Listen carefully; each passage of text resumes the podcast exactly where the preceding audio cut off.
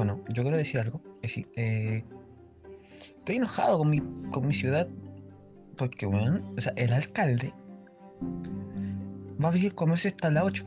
Hace, el 25 de abril del año 2020, yo creo que te haya dicho que no podíamos volver a la normalidad, pero ahora sí podemos volver. Desde mañana el comercio ahora hasta las 8. Señor Mella, ¿qué le pasa a usted? ¿Por qué está escondiendo casos? Yo sé que hay gente con coronavirus aquí. ¿Dónde está mi gente, Luis Mella? Señor Pinochet, ¿dónde dejó la gente?